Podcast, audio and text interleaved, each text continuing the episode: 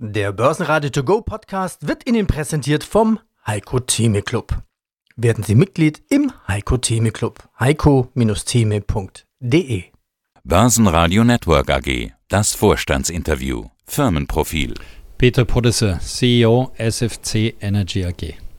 SFC Energy AG, Technologieführer in netzferner stationärer Energieversorgung, sauber, effizient und nachhaltig.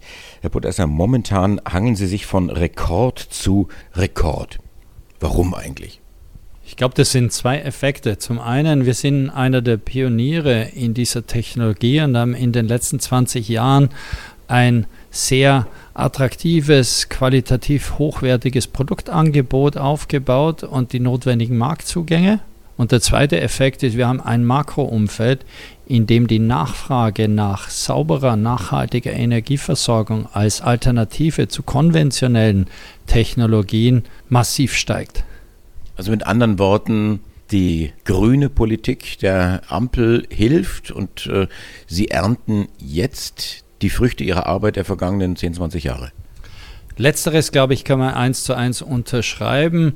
Ob es wirklich eine Auswirkung der Politik ist, ich glaube, es ist mehr eine gesellschaftliche Entwicklung. Wir alle sehen, dass wenn es uns gelingen soll, hier unser Umfeld auch an die Generationen nach uns intakt zu übergeben, dann müssen wir auch den Energiemix ändern, dann müssen wir Klimaziele erreichen und unsere Produkte, unsere Technologie zahlt heute schon darauf ein. Das heißt, wir entsprechen einem gesellschaftlichen Trend und nicht einer politischen Schwerpunktsetzung. Sie sagten, zahlt ein. Jetzt gucken wir mal, was das bei Ihnen dann einzahlt. Sehr galante Überleitung, ich weiß. Halbjahr 23, die Zahlen ganz, ganz frisch. Konzernumsatz steigt um 50 Prozent auf 57 Millionen, kommt von 38. EBTA bereinigt mehr als verdoppelt auf 7,3 Millionen, die EBTA-Marge 13 Prozent. Im Vergleich, vergangenes Jahr waren es 8,2 Prozent. Und das Konzernperiodenergebnis, nehmen wir das noch mit rein, mit 3,3 Millionen, deutlich über dem Vorjahr, da waren es 369.000. Was sind denn zunächst einmal die Wachstumsmärkte?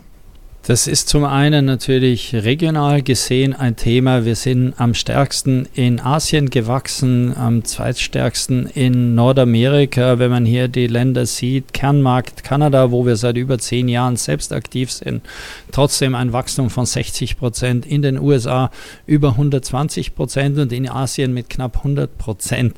Zum Teil natürlich von etwas niedrigerer Basis, damit im Wesentlichen zwar nicht immer absolut vergleichbar. Aber auch in Europa, in unseren Kernmärkten hier, Deutschland, Skandinavien, Großbritannien, ein Wachstum zwischen 31 und 37 Prozent. Das heißt, wir befinden uns in einem dynamischen Nachfrageumfeld, das regional sehr breit aufgestellt ist. Sie hatten ja die Skaleneffekte angesprochen in äh, Asien und in, in Nordamerika. Jetzt im Vergleich die Marktgrößen, dass man das auch noch so ein bisschen einordnen kann. Wenn man hier insgesamt einfach davon ausgeht, wie groß der Brennstoffzellenmarkt ist oder sein wird, so haben wir heute immer noch, ja, von, denke ich, sehr, sehr glaubwürdigen Quellen, gibt es hier Zahlen für Ende des Jahrzehnts. Der Markt wird sich irgendwo zwischen 50 und 100 Milliarden Euro entwickeln. Das heißt, auch da für ein Unternehmen, das in diesem Jahr anpeilt, das erste Mal signifikant über 100 Millionen Umsatz zu machen, gibt es noch sehr viel Luft nach oben. Das heißt, das Marktpotenzial ist sehr hoch und ist definitiv nicht die Limitation. Und wie groß ist jetzt das Marktpotenzial in Europa, Ihren Heimmarkt im Vergleich zu Asien und zu Nordamerika? Auch dort im Prinzip ein Splitting, das durchaus fast ähnliche Größenordnung zeigt, auch wenn wir natürlich in Asien die bevölkerungsreichste Region der Erde haben, haben wir in Nordamerika immer noch die stärkste Volkswirtschaft sitzen und umgekehrt die höchste Industrialisierung in Europa. So mit einer Drittelung ist man hier durchaus auf dem richtigen Wege zu sagen, ein Drittel, ein Drittel, ein Drittel. Wachstum in Umsatz, Wachstum in Ergebnis und das und das deutlich.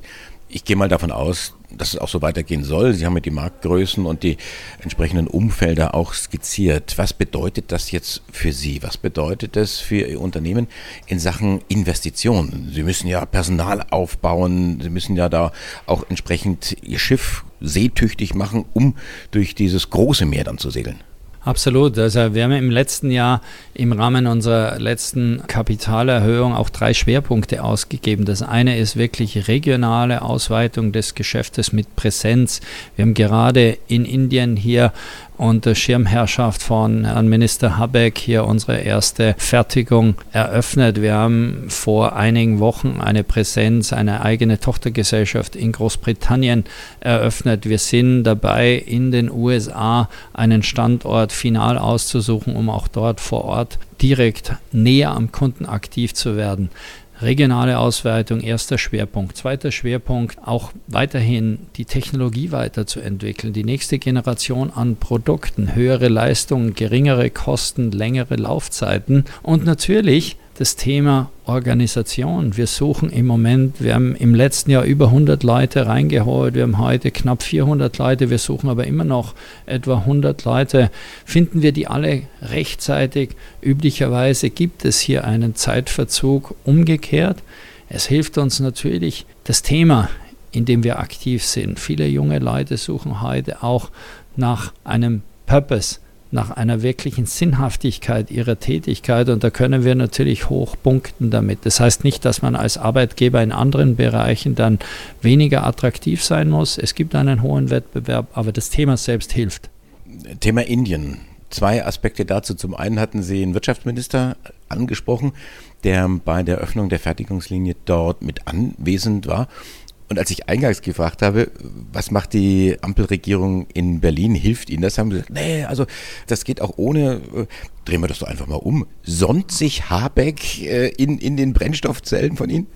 Nein, das glaube ich wäre auch jetzt vermessen zu sagen. Aber ich glaube, man man muss das einfach differenzieren das Makroumfeld, die grundsätzliche Erkenntnis, dass es notwendig ist, hier saubere und nachhaltige Technologien einzusetzen, ist mehr eine gesellschaftliche Erkenntnis und die wird, wenn ich uns beide so sehe, auch schon von der nächsten Generation noch mal stärker getragen als von uns.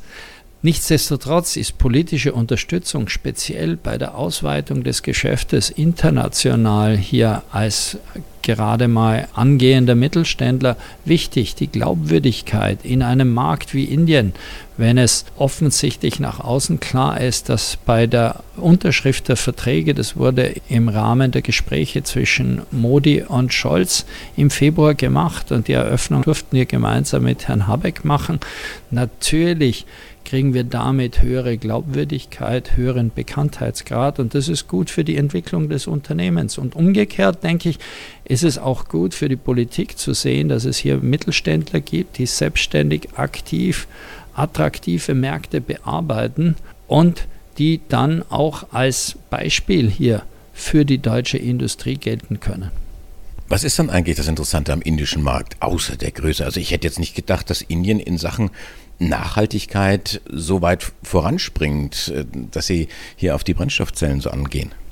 Auch hier, das sind sicherlich wesentliche Elemente, sind hier politische Entscheidungen, die durch die Administration Modi getroffen wurden, im Sinne von konsequenten Investitionen für Technologien wie die unsere, von der Erzeugung des Wasserstoffs hin bis zur Verstromung, man möchte sich unabhängiger machen von Technologien, die auch für die Volksgesundheit ein wirkliches Thema sind. Wir befinden uns im bevölkerungsreichsten Land der Erde und hier etwa 30 Prozent der Stromversorgung dann über Dieselgeneratoren zu machen, das kann auf Dauer nicht die Lösung sein.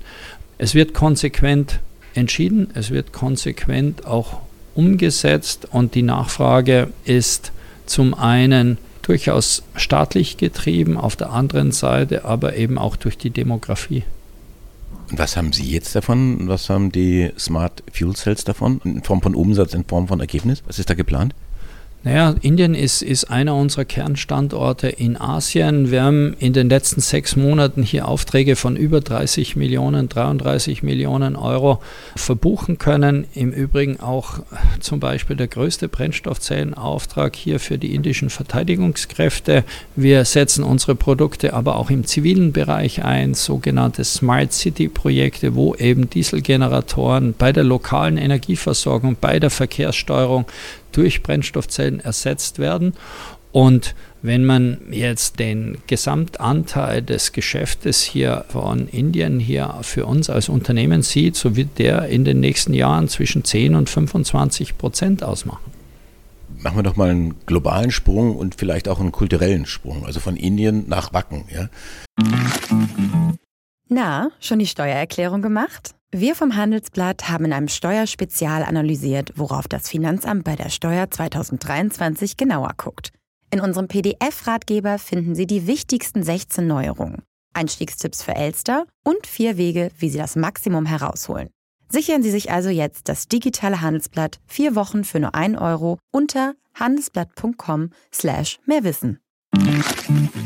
Wacken äh, steht ja für, Hard Rock, dieses Jahr stand es für Schlamm, aber ich fand das ganz interessant. Sie haben da, ich will nicht sagen, eine PR-Aktion gestartet, oder vielleicht war es eine, haben am Wacken mit Strom versorgt mit ihren äh, Smart Fuel Cells. Erzählen Sie was darüber.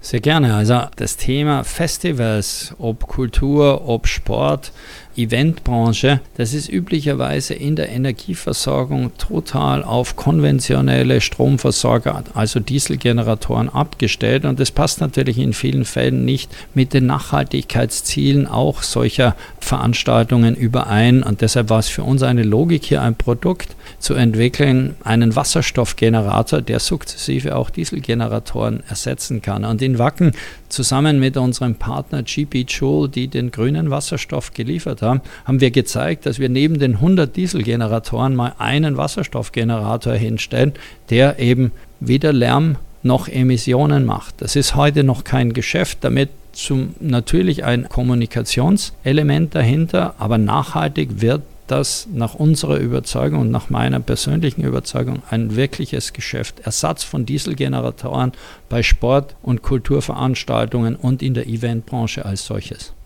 Wir sind ja hier auch auf einem Event, den Hamburger Investorentagen. Ihr Zeitplan ist sehr eng getaktet. Also Sie, groß und klein geschrieben, sind sehr stark gefragt. Was für eine Botschaft haben Sie denn den Investoren, den Anlegern mitgebracht? Die Botschaft ist, denke ich, konsistent zu dem, wie wir als Unternehmen uns in den letzten Jahren auch weiterentwickelt haben. Wir sind einer der führenden Vertreter hier im Bereich Wasserstoff- und Brennstoffzellen, das führende Unternehmen für stationäre Energieversorgung, sauber und effizient. Aber wir zeigen, dass wir nicht nur wachsen, sondern gleichzeitig auch unsere Profitabilität ausbauen. Eine Kombination, die es in dieser Form in der Industrie noch selten gibt. Wir behalten die aber bei, um auch nachhaltig unsere Unabhängigkeit hier hinzubringen. Peter Budesser, der CEO der Smart Fuel Cells, SFC Energy, auf dem Hit in Hamburg. Dankeschön fürs Interview. Danke sehr. Börsenradio Network AG, das Vorstandsinterview. Der Börsenradio To Go Podcast wurde Ihnen präsentiert vom Heiko Theme Club. Werden Sie Mitglied im Heiko Theme Club. heiko-theme.de